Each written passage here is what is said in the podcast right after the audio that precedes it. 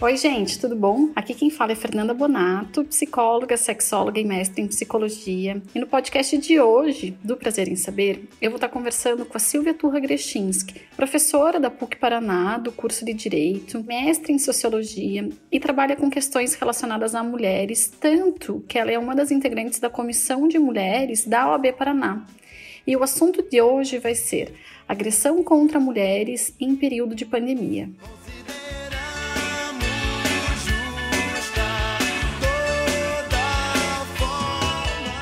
Eu convidei a Silvia para estar tá conversando com a gente hoje porque eu queria muito que no meu podcast tivesse um espaço para a gente estar tá conversando sobre esse tema que é extremamente doloroso, mas ao mesmo tempo extremamente necessário nesse período de quarentena, que é a violência contra as mulheres nesse período de reclusão. Infelizmente, a gente sabe que a maior parte das agressões acontecem dentro do ambiente de casa. E como a gente está em casa, esses números estão crescendo exponencialmente. E é por isso que eu a convidei para que a gente possa falar um pouquinho mais e, de certa forma, trazer conhecimento para ajudar mulheres que sabem que outras mulheres estão passando por essa situação ou que estão passando por essa situação. É, eu espero que com esse bate-papo vocês se empoderem reconheçam as agressões e tentem buscar ajuda caso vocês estejam passando por isso. Ela pesquisa muitas questões temáticas feministas e teoria queer, né? E uma das coisas que é bem importante que eu vi que não estava no teu currículo, mas que eu vou citar, Silvia, é que Silvia é a mãe do Coa, que é um menino muito fofinho, bonitinho. Então, muito obrigada por estar tá, uh, topando falar sobre isso comigo. Para a gente falar um pouquinho sobre violências contra mulheres, eu queria destacar essa questão da terminologia. Né? As violências elas são múltiplas, variadas e nós mulheres também somos diversas. Né? Então, o grande desafio aí é a gente poder trabalhar equidade e igualdade, que são conceitos diferentes, né? dentro de uma diversidade. A proteção aos cidadãos e cidadãs que têm menos acesso a direitos é a principal, o principal mote das comissões né, da Ordem dos Advogados do Brasil. Então, como a Feira apresentou, faço parte de três comissões ali, né, nesse, nesse interesse e nessa missão de assegurar o mais amplo acesso à justiça. Nunca a gente pode esquecer de falar das populações. Uh, a gente tem aí no Brasil, a gente sabe que a maioria da população brasileira é de pretos e pardos, pretas e pardas. Né? Talvez aqui no sul não seja a nossa realidade, talvez nos espaços que a gente percorre, que a gente anda, a gente não veja tanto, mas uh, o fato é que a maioria da população brasileira é de pretas e pretos e pardas e pardos, né? Dito isso, é a população mais vulnerável e no caso das pretas e pardas, são as mulheres que mais sofrem diversos tipos de violências, tá? Então a gente tem que abrir aí trazendo essa população, né, trazendo o que a gente chama aí na sociologia de lugar de fala, né, e contextualizando dessa forma, tá? É, principalmente por uma questão também de protagonismo, né? Então assim, uh, mulheres falando de situações de mulheres, mulher branca, camada média, falando de situação majoritariamente, né, de mulheres pretas e pardas e, e baixa renda, né? Camada popular, a gente fala agora. E aí, pessoal, veio em 2013 a Lei Maria da Penha. E a história dessa lei é super comprida, mas eu vou resumir, é bem interessante, porque a Lei Maria da Penha, na verdade, para quem não sabe, ela é uma punição que a nossa nação, que o Brasil sofreu, tá? Por conta dessa cidadã Maria da Penha, que sofreu diversas tentativas de assassinato, né, de homicídio, na verdade, pelo companheiro dela, e isso chegou até a Corte Interamericana de Direitos, né, através de uma ONG aqui do Brasil. E a, a, a sentença da Corte Interamericana de Direitos foi que o Brasil fizesse uma legislação para proteção das violências contra as mulheres. Ela é uh, uma das três leis mais avançadas que existem, porque ela não trabalha exatamente a sanção contra o indivíduo que descumpre as normas. É mais uma questão de um processo educativo. Então é maravilhoso, em tese. E aí é esta lei que fala sobre as formas de violência. Né? E daí a gente vai ter, como a Fer pediu aí para explicar juridicamente a violência, pela Lei Maria da Penha, ou seja, é, violência doméstica e familiar contra mulher. E aí, só um, um parênteses, né? Quem seria a mulher ali, né? Como eu falei no começo, as mulheres. Pode mulher trans? Às vezes me perguntam. Pode, pode tá? Como você se identifica? Então, se aquele indivíduo se identifica, aquela indivíduo se identifica como mulher, é essa questão da identidade que vale. Então, a gente pode sim aplicar a Lei Maria da Penha para mulheres transgêneras, como vítimas. É, então, a gente tem ali na Lei Maria da Penha, né, a, a violência física, tá? a violência psicológica, a violência moral, né, que seria ali, por exemplo, a diferença da moral e da psicológica, mais ou menos, talvez eu possa é, falar um pouco melhor também sobre isso, mas que seria assim, a violência psicológica são as ameaças, né? Vou matar o cachorro, vou tirar teus filhos. E a moral seria mais aquela coisa, tua mãe é uma vagabunda, tuas amigas não prestam, tá? É claro que assim, ó, pessoal, na verdade, essas várias formas de violência, elas se interpenetram, né? A violência ela é interseccional, que a gente chama. Então, às vezes, numa atitude de, violenta dessas que eu estou exemplificando, a gente enquadra em mais de uma forma tá? Aí tem também a violência patrimonial, que é bem importante, que é o que? É quebrar o celular, é rasgar foto, tá? Então, todas essas formas de violência, não só física, tá? Moral, psicológica, patrimonial, institucional. O que, que poderia ser uma violência institucional, por exemplo, contra as mulheres? Preterir, num determinado cargo, uma mulher em face de um homem né? Ou, por exemplo, como a gente tem aí, desde já faço uma provocação, em alguns espaços, cuja maioria de frequentadoras é de mulheres, a gente não ter aí fraudário. Então, assim, a gente pode enquadrar como violência institucional. E veja, pessoal, os graus de violência também são distintos, tá? Então, a gente pode ter uma violência de um grau mais severo, né? E uma violência que ela pode ser classificada como um grau não tão severo e nem por isso ela deixa de ser violência, como essa questão que eu exemplifiquei do fraudário, porque às vezes muitas das mulheres que frequentam esse dito espaço não são mães. E a violência sexual também, né? Se o que entra nessas formas de violência também, né? Que eu acho bem sim, que infelizmente é uma realidade de muitas mulheres. Sim, violência sexual, como violência física, como violência psicológica, como violência moral, sim, com uhum. certeza.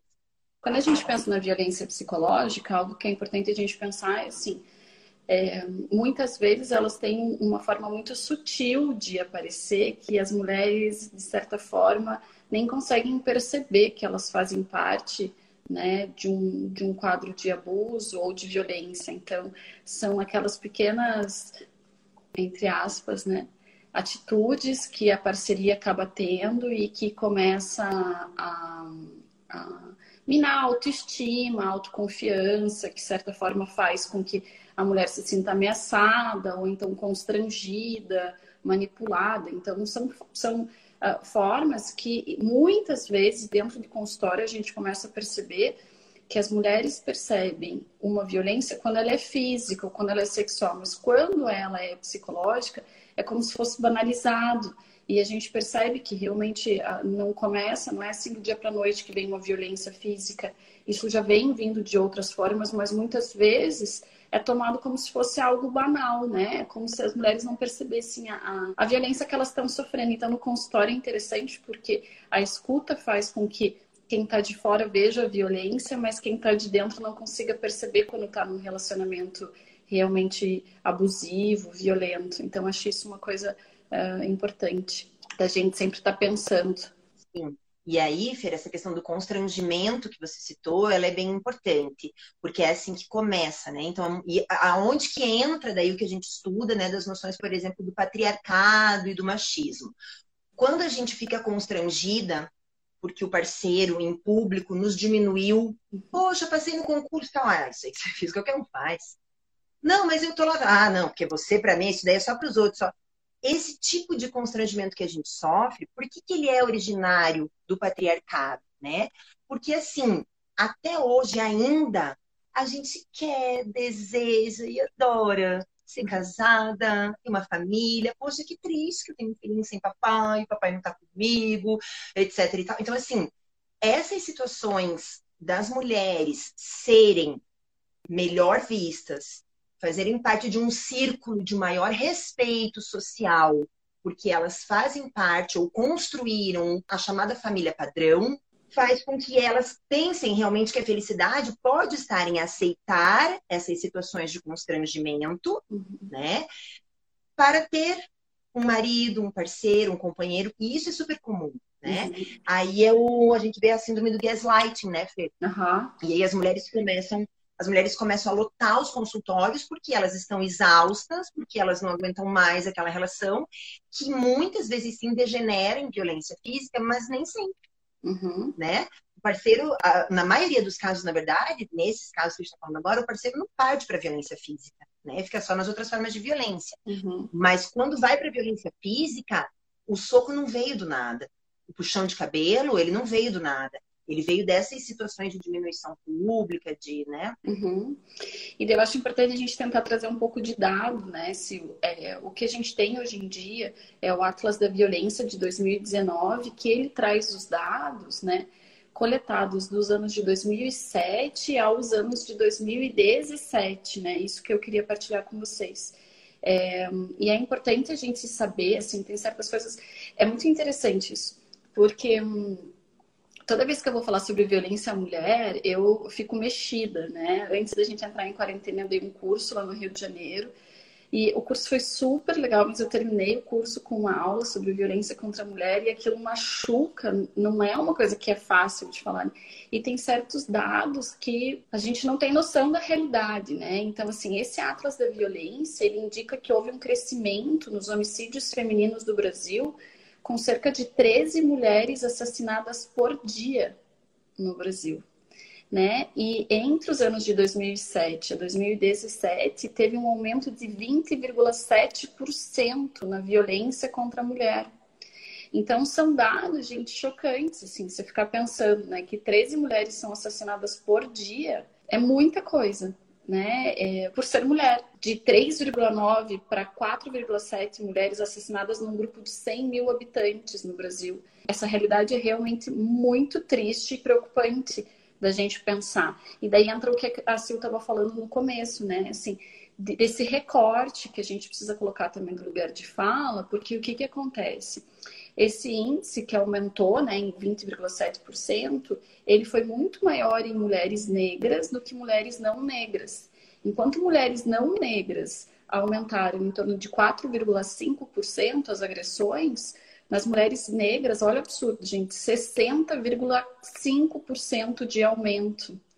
Então, é um recorte muito triste, de uma realidade muito triste. Imagina aumentar 60,5% as agressões num, num, num, período de 10 anos. Então, é chocante a gente pensar que, uh, que as mulheres vivem essa triste realidade, né? E assim, ó, o que é importante lembrar também é que a, a proteção que veio em 2015 com a lei do feminicídio, né, Fê? Uhum. Então, essa questão da gente poder falar, olha só, até a terminologia em feminicídio, em vez agora de apenas em homicídio, uhum. né? Porque essa questão do masculino e do feminino também está na, na, maneira como a gente fala, né, as coisas, é muito simbólico. Um, tem a violência simbólica também, que a gente esqueceu de falar, né, Fê? Que daí estaria nisso, né? A gente falar médicos, enfermeiras, advogados, quer dizer, advogada não, médica não, enfim, uhum. né? Mulher é a enfermeira, não é a médica, enfim. É... Mas aí, Fer, a lei do feminicídio, né, que veio em 2015, é, atendendo principalmente a essa população que precisa de maior proteção do Estado, né? Então, o que acontece, na verdade, é que essas mulheres que vêm ah, das camadas populares, né, principalmente as pretas, as pardas, enfim, ah, imigrantes também, a gente não pode esquecer, uhum. indígenas, tá? Às vezes eu não estou denominando cada uma, mas é, né? A gente pode falar até assim num grupo de risco, porque na verdade vem de um lugar de maior vulnerabilidade, porque sim tem menos acesso tanto aos serviços públicos, né, como os canais de denúncia, enfim, que são feitos primordialmente para essa população, mas que essa população não acessa, quanto tem menos educação formal, né, menos acesso à instrução, à educação, menos acesso à informação e, consequentemente, menos acesso daí aos canais de denúncia também. E ainda assim, a gente tem esse aumento de 60%. Ainda assim, a gente vê uh, um dado também que eu soube, que é interessante. Em Curitiba, em 2020, até o início da pandemia, que foi 11 de março, tá? No geral, a gente tinha cinco feminicídios. Em Curitiba, feminicídio, não estou falando, tá? morreram porque eram mulheres, morreram pela mão de seus companheiros, uhum. ok? Sim, só agora em 2020 em Curitiba, né? uhum. E aí lembrando da subnotificação, uhum. porque assim muito do que acontece não chega em lugar nenhum.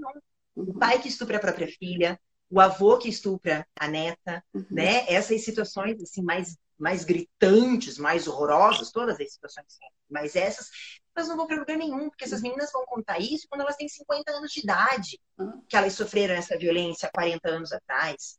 Né? É o que a gente vê, assim, e os dados mostram também. Então, a gente precisa levar em, em consideração uma situação bastante grave, que é a da subnotificação. Né? O que chega nos números uhum. é uma parcela que não compõe o que a gente chama da, da cifra obscura, que é aquela não denunciada. É. Eu queria só citar se nisso que você falou, né? Então, os dados do estupro, é, como é que o governo né, federal chega aos dados, né? Vai chegar de duas formas, ou via notificações que vêm via hospital, ou então quando vem via polícia, né?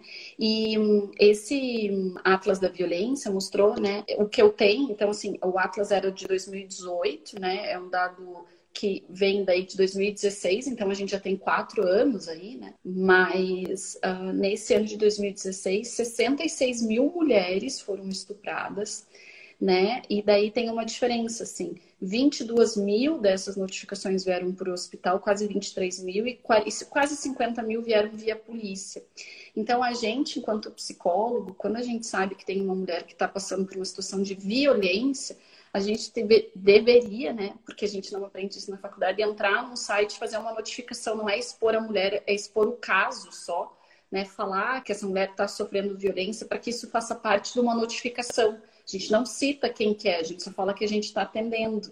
E muitas pessoas não sabem que a gente tem que entrar nesse site e fazer isso. Entra na subnotificação que a Sil estava comentando, é a Lei 10.788 de 2003, que fala né, que todos os profissionais da saúde, incluindo psicólogos, devem notificar os casos de violência contra a mulher, incluindo aqueles que atendam o sistema público e privado para fazer né, essa, esses dados é, epidemiológicos. Então, o site que você faz isso é sinam.saude.gov.br.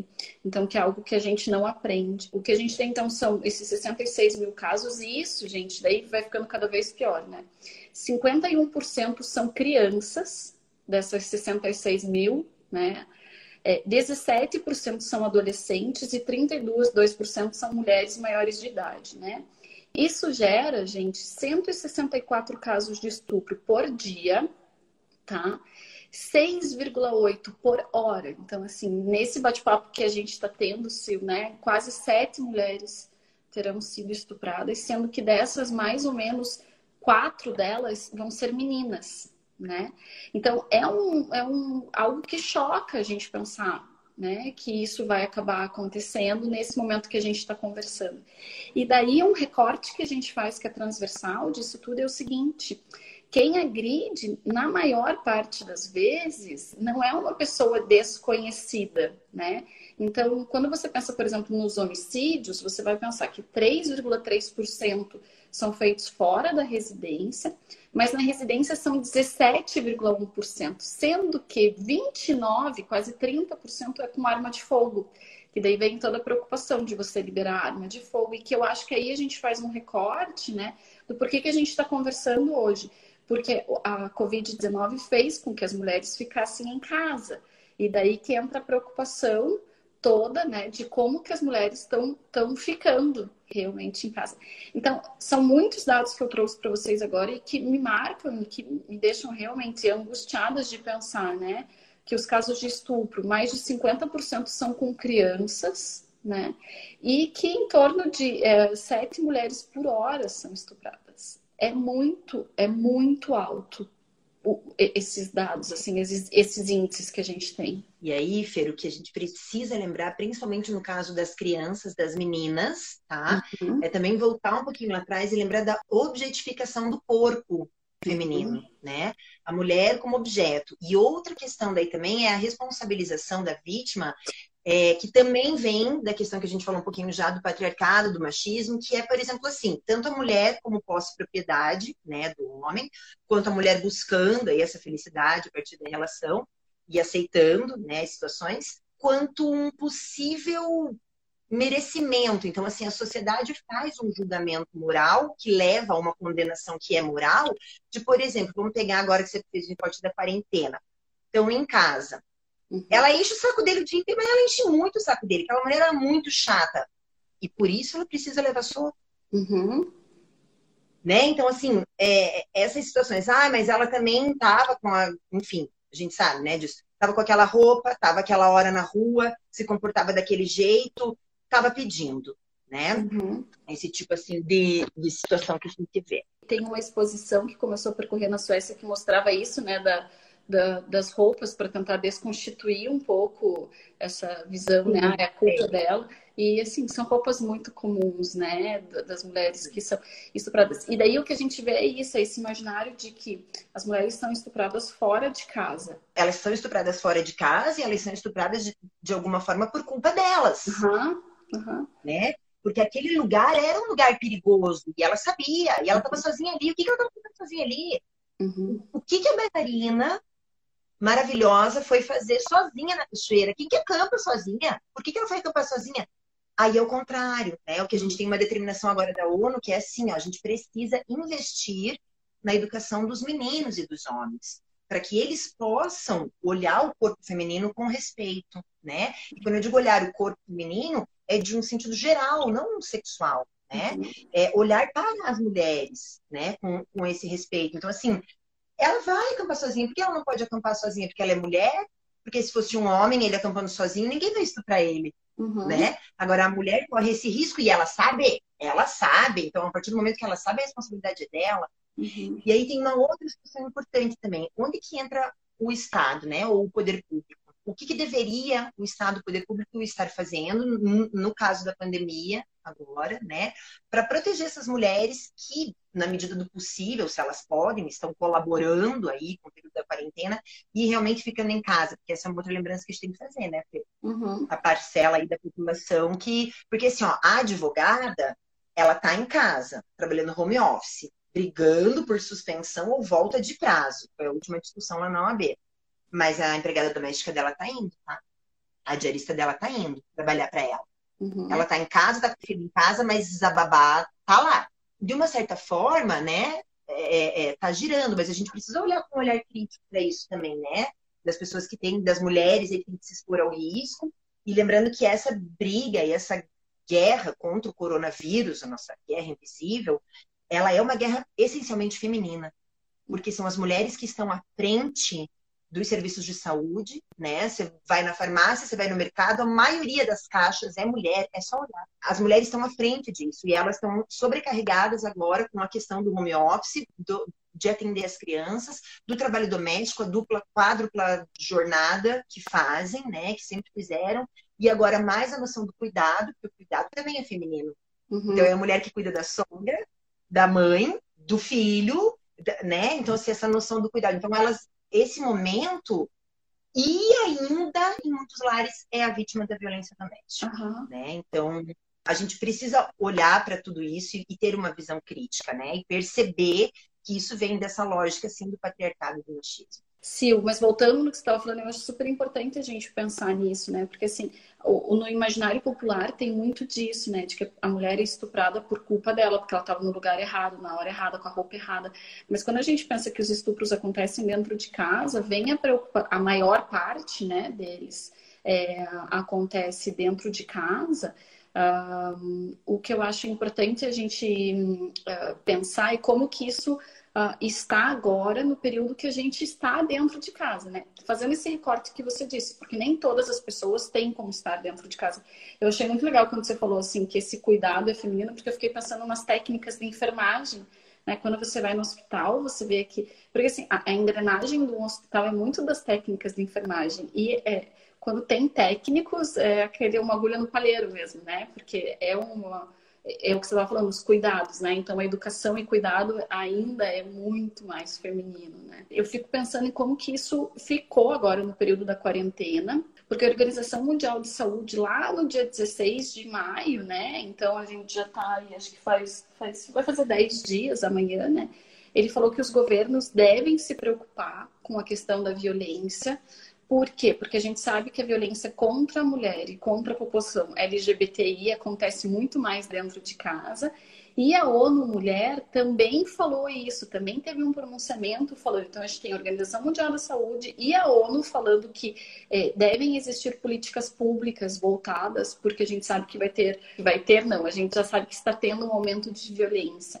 Então, você tem dados sobre isso? Como é que as coisas estão funcionando? Aqui em Curitiba a gente tem a Casa da Mulher Brasileira, como é que estão os horários, como é que tem sido esses procedimentos mesmos, né? É, porque eu fico pensando assim, ó, tipo, ah, eu tô dentro da minha casa que deveria ser o meu porto seguro, mas não é. Né? Eu tô sofrendo violência. Para onde que eu vou agora? Se eu não posso sair de casa, né? Então, como é que estão essas coisas no período de quarentena? Uh, os canais de denúncia, tá? Eles estão todos funcionando. Eu não tenho informação sobre o 180, né? Uhum. Que ficou famoso aí para denunciar. Todo mundo pode fazer a denúncia, tá? No 190, que é o da Polícia Militar. Então, o vizinho pode fazer, você como filho pode fazer, pode fazer denúncia e chamar a Polícia Militar. No caso da mulher já ter alguma medida protetiva, tá? E o cara continuar, tipo, tá tentando entrar na casa, ou ela tem uma medida protetiva e por algum momento, um motivo depois eles reataram, ela tá na mesma casa que ele, não importa. Tem uma medida protetiva em vigor, ela pode ligar daí para a Patrulha Maria da Penha, que é o 153. Uhum. A Patrulha Maria da Penha, ela é para atender essas questões de descumprimento de medida protetiva. Tá? Então, mulheres com medida protetiva podem ligar 153. As demais pessoas todas podem ligar 190. Tem um site bem legal que foi feito, que é um site da Liga, é a Liga de várias organizações aí, aqui para a região, tá? Curitiba, região metropolitana, como tratar e trabalhar a violência contra mulheres, meninas e idosos, tá? Então, o site é o Liga na Quarentena. Então, se quiserem dar uma olhada ali no Liga na Quarentena, tem uh, todos esses números de telefone. A Casa da Mulher Brasileira está funcionando, tá? Ela funciona em horário comercial. É o único lugar que a gente tem com abrigo né? Que a gente estava falando da responsabilidade do Estado, né? É, até que ponto aí a gente precisa ter a, a, responsabilidade do poder público, afinal de contas, a violência contra as mulheres é uma pandemia maior que o coronavírus, uhum. né? É, por enquanto.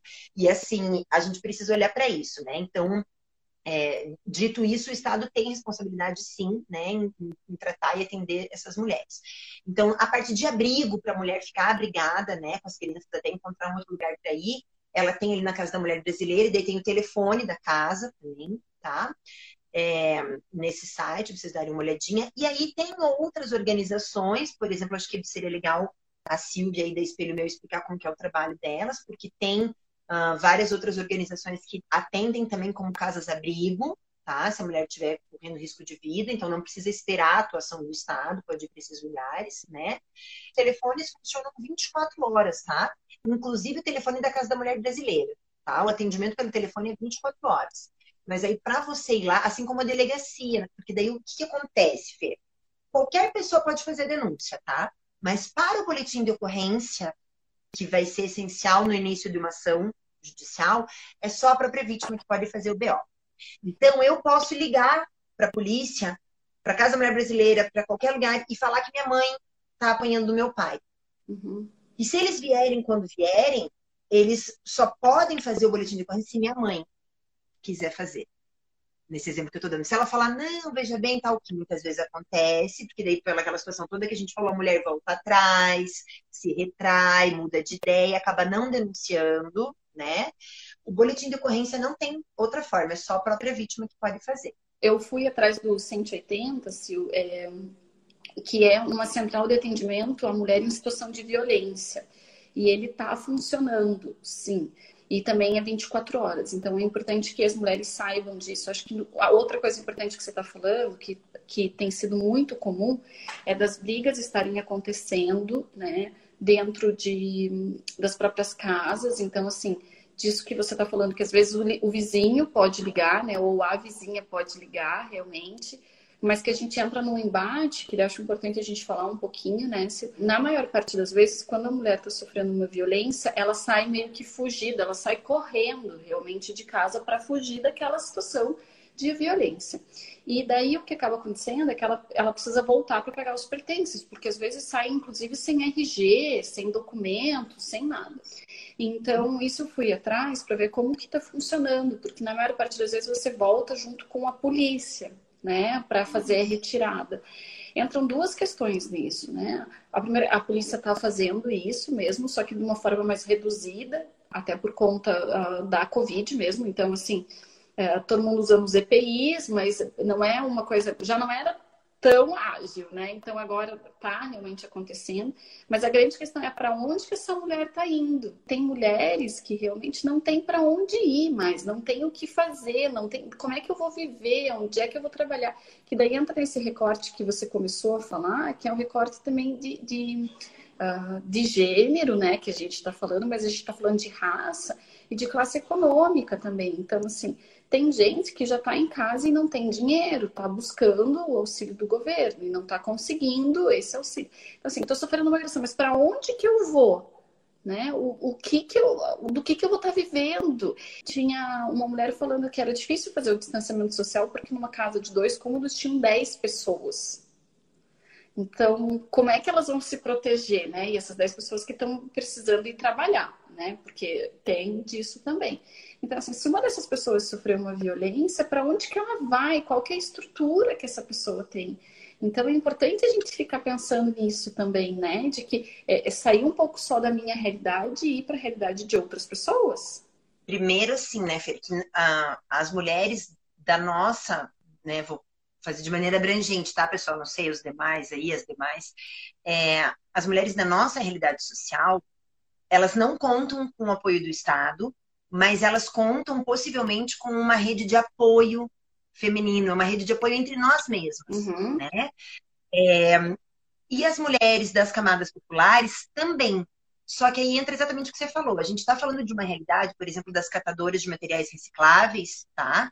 Uh, daqui da cidade de Curitiba, dessas casas que moram 10, 13 ou 8 pessoas em casas extremamente pequenas e que se elas saem com, por exemplo, os dois ou três filhos dessa casa, elas vão para uma outra casa que é desse mesmo tamanho, né? E num contexto aí de coronavírus, como é que fica isso? A gente sabe que até pouco tempo atrás, 11 bairros da periferia de Curitiba estavam sem água, gente. Então, como é que vai fazer a limpeza água e sabão, álcool gel para essa população, né? Então essa reflexão tem que acontecer. E daí essa mulher está sofrendo violência. Se ela sai de casa para ir para uma outra casa que também tem bastante gente, né? Tem a questão da limitação financeira nem descreve, né, Fer? É realmente uma impossibilidade financeira, né? Por que, que é importante a gente falar, além uh, das formas de violência para esclarecer e dos canais de denúncia, para que elas saibam como agir, elas têm que ter essa força e essa segurança de realmente fazer e fazer acontecer, de não voltar atrás. Uhum. Então, por exemplo, agora saiu uma lei essa semana, tá, no estado do Paraná, de que os condomínios, na pessoa do síndico e da síndica, são obrigados a fazer a denúncia caso haja suspeita de violência. Então, eu não sei o que está acontecendo, mas eu ouço gritos, tem que denunciar.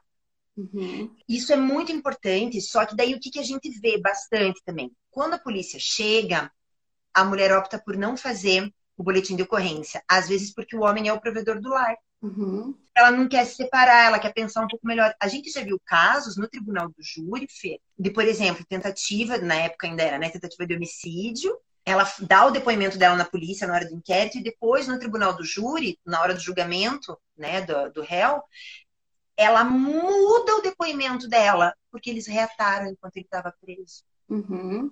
Então, assim, quais são as circunstâncias reais mesmo, sem julgamento moral, né? Será que ela realmente está decidindo e escolhendo porque ela sabe o que ela está fazendo? Uhum. Ou será que ela está sob essa influência social tão forte, essa imposição tão forte da família padrão, é, da importância de ter um companheiro e etc. Uhum. São perguntas. Então, isso é muito importante para que elas não voltem atrás na busca dos direitos, porque os direitos delas estão sim sendo conquistados, né?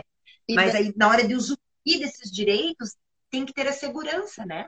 E daí que eu acho importante a gente pensar, né, se, nessas redes de apoio. Então, acho que essas redes de apoio, a gente pode pensar, né, que deveriam ter políticas públicas mais eficazes, mas enquanto sociedade civil, o que, que a gente também pode fazer? Porque senão fica fácil também falar, ah, mas ela voltou. Ah, não não estou dizendo que você está dizendo isso, tá, Silvio? Só estou falando que a sociedade diz assim, ah, mas ela voltou. Como é que ela voltou? Né? O cara está lá no tribunal do juiz. Gente, pois é, acho que é essa a pergunta. Como é que ela voltou? O que fez ela voltar? Né? É nisso que a gente tem que pensar, ao invés de ficar apontando o dedo e falando, ah, mas tá querendo de volta, né? Tá querendo apanhar, tá querendo. Também assim, ó, por que que a, por que, que essa pergunta, pensar sobre isso, por que, que a importância disso é pública uhum. e não é privada? Né? Por que, que a gente se preocupar com a mulher estar num relacionamento opressivo ou violento, ela ser vítima de uma violência, é, vítima de uma tentativa de feminicídio? Por que, que essa preocupação é social, é da sociedade? Por que, que hoje mete-se a colher? Porque os dados são alarmantes, uhum. porque elas morrem como uma pandemia. Porque uhum. elas morrem minu em minutos. Cada uma delas está sendo em horas, elas estão morrendo, as meninas, as mulheres. Então, assim, é o levantamento dos dados, né, por conta dos números, que a gente consegue perceber que o problema é social, é coletivo e tem que sim ter uma ingerência do Estado, né, de políticas públicas, tá? Então, só para explicar por que não é uma, uma questão apenas da, da, da intimidade da mulher, né? Uhum. Isso tudo que a gente fala é, é, o que eu comecei falando, né, junto com você, assim, não é um tema que é fácil. Esses são os dados, essa, essa é a realidade. A gente já viu né, que na China aumentaram não só o número de divórcios, mas de violência. A gente também vai ver essa realidade. E eu acho importante a gente pensar um pouco na solução, né? Eu acho importante a gente retomar aquilo que você falou, né? Dos processos educacionais de meninos e meninas. Eu fico muito preocupado quando as pessoas me perguntam, por exemplo, sobre o processo de educação sexual, como se educação sexual fosse só falar sobre sexo. E eu sempre falo que se a gente falasse sobre sexualidade, a gente poderia impedir muitos casos de relacionamentos é, disfuncionais. Não só abusivos, mas disfuncionais, sabe? A gente deveria falar sobre ciúmes, a gente deveria falar sobre amor, sobre respeito, né? Algo que eu vejo muitas vezes é que os relacionamentos são tratados como. A pessoa é tratada como objeto e não como pessoa, como se eu tivesse posse do outro. Eu fiz até um, um videozinho aqui no Instagram falando sobre isso, né? Que eu vejo que no relacionamento tem muita gente que esquece de si mesma, né? E vive só para outra pessoa. Então eu vejo que para a gente começar a reduzir esses dados, a gente precisa falar muito, mas isso é educação sexual sobre relacionamentos, sobre o que é esperado e o que não é. Então, daí entra aquilo que você comentou, né? De educar meninos. Tem um documentário, tem até no, no meu Instagram, tem nos destaques, um destaque que é de vídeo, e estão lá os documentários. Um eu não lembro o nome agora, o outro é The Mask You Live In, que é, fala sobre os padrões de masculinidade, que são muito legais.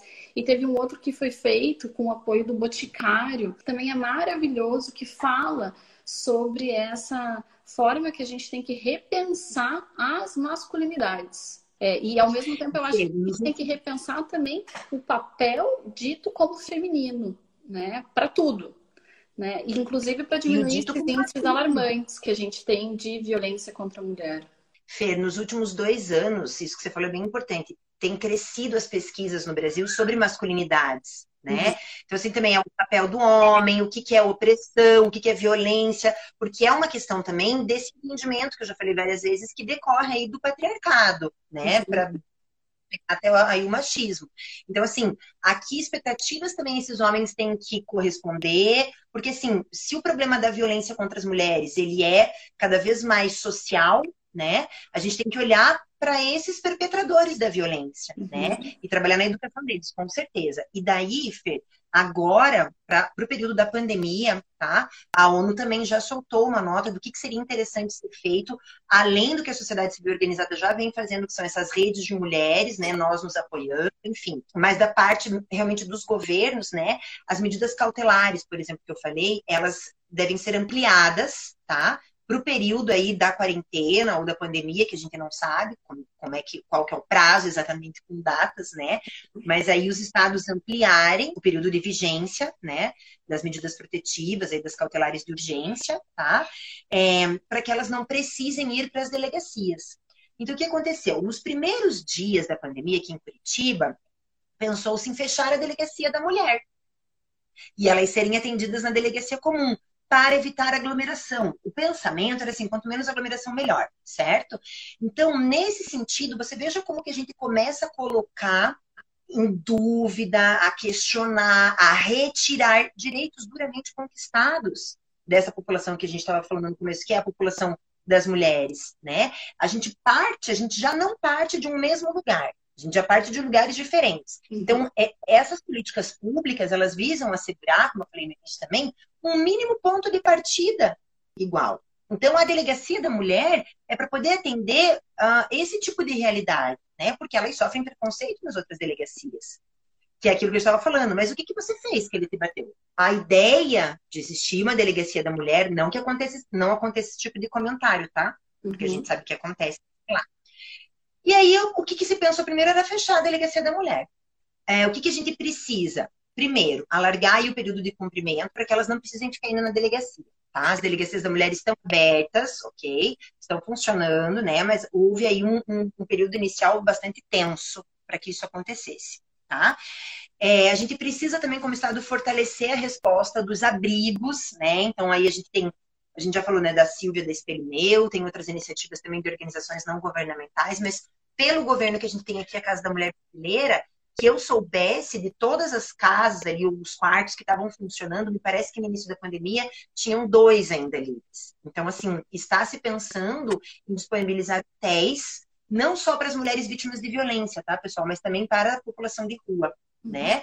E aí, nisso, em virtude do Covid, né, entrariam as mulheres vítimas de violência também é uma proposta, né? Eu não sei como é que está isso, uh, mas é uma proposta que vem numa lógica da ONU e que está sendo vista aqui em Curitiba e outras capitais também. Disponibilizar, evidentemente, os equipamentos de proteção para os funcionários públicos e para as funcionárias públicas que atendem aí as mulheres vítimas de violência na delegacia, se esse era o problema, né? E a galera que atende as ligações de emergência da Covid, elas têm que estar também minimamente informadas sobre como lidar com violência doméstica e familiar contra a mulher. Né? Porque também é um canal de denúncia. Então, tudo isso, pessoal, não sou eu que estou falando, né? Vem de ideias aí uh, passadas pela ONU e que estão sendo adotadas, né? Também aqui em Curitiba, a gente está procurando adotar e seguir aí o exemplo de outras capitais do mundo, tá? Uhum. Sil, é, eu lembrei o nome do documentário, o nome do documentário é O Silêncio dos Homens também, que é esse que eu falei que tinha o apoio do Boticário, que vale muito a pena ver. É só para informar todo mundo, que eu já tinha citei e não citei. Eu acho que a gente traz informações uh, tristes, importantes, é, fazendo a gente refletir sobre o que, que está sendo feito e o que, que precisa ser feito, né? Quando você fala, termina agora falando, né? Ah, não sou eu que estou dizendo, é a ONU que está dizendo. Eu acho importantíssimo porque a gente tem que realmente olhar para isso e, e, ter ação.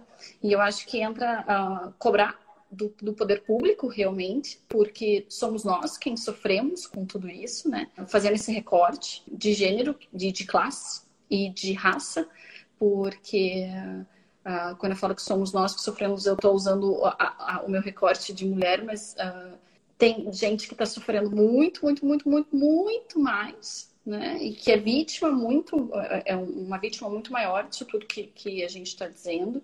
E que eu acho importante a gente ter essa reflexão e essa ação também, né? Então acho que começar pela gente, assim, de se olhar e realmente não culpabilizar a vítima, de tentar fazer algo diferente, de tentar né, olhar para essas redes de apoio e divulgar elas quando a gente sabe que tem um bom serviço mesmo e refletir sobre essas situações. Indo um pouquinho mais longe, só que eu acho que eu queria deixar esse recado para todo mundo pensar e reparar que em períodos de crise ah, é ou de epidemia, enfim, né, as mulheres são sempre as primeiras a terem os direitos mitigados a terem os direitos questionados, como esse exemplo que eu dei da delegacia, e a gente sabe que as maternidades aqui de Curitiba, é, houve aí uma proposta das gestantes e parturientes serem todas encaminhadas para os hospitais gerais e deixar as maternidades para o atendimento da Covid. Então, assim, a gente precisa dosar isso e perceber que sim, o atendimento ao Covid é importante, ele está prioritário no momento, mas como fazer isso sem mitigar os direitos das mulheres, né? Uhum.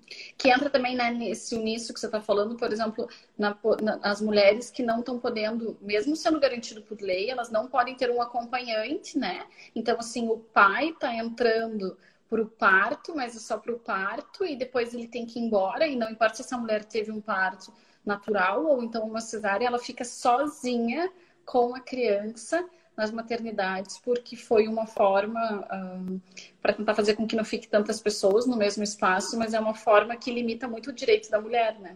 Claro, porque na verdade, Fer, era uma lei com a qual a, a área da saúde já não tinha muita concordância. Então, na primeira oportunidade, mitigou.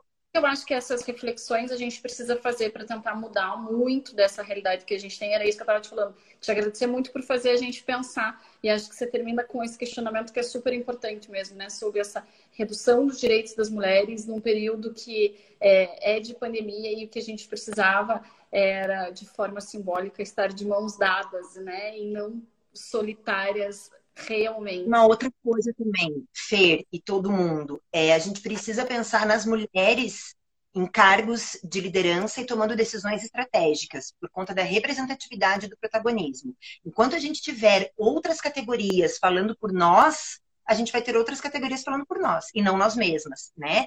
Então, essa é a outra lógica ali também do já tão falado empoderamento feminino e tal, que entra também na segurança para elas denunciarem e manterem a denúncia de violência, né? Com certeza.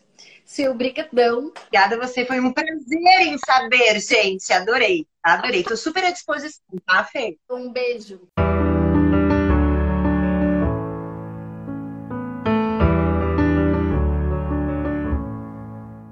Então, gente, difícil, né? É um tema que é muito difícil de ficar conversando. Como eu falei no podcast, é um tema que mexe comigo, mas ao mesmo tempo eu vejo que precisamos ter essa função social, sabe?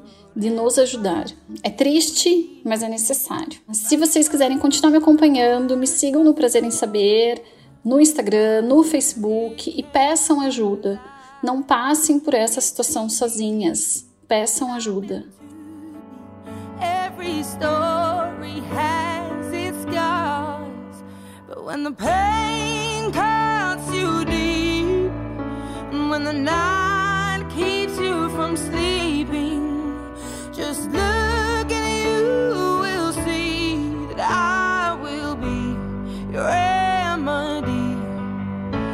When the world seems so cruel and your heart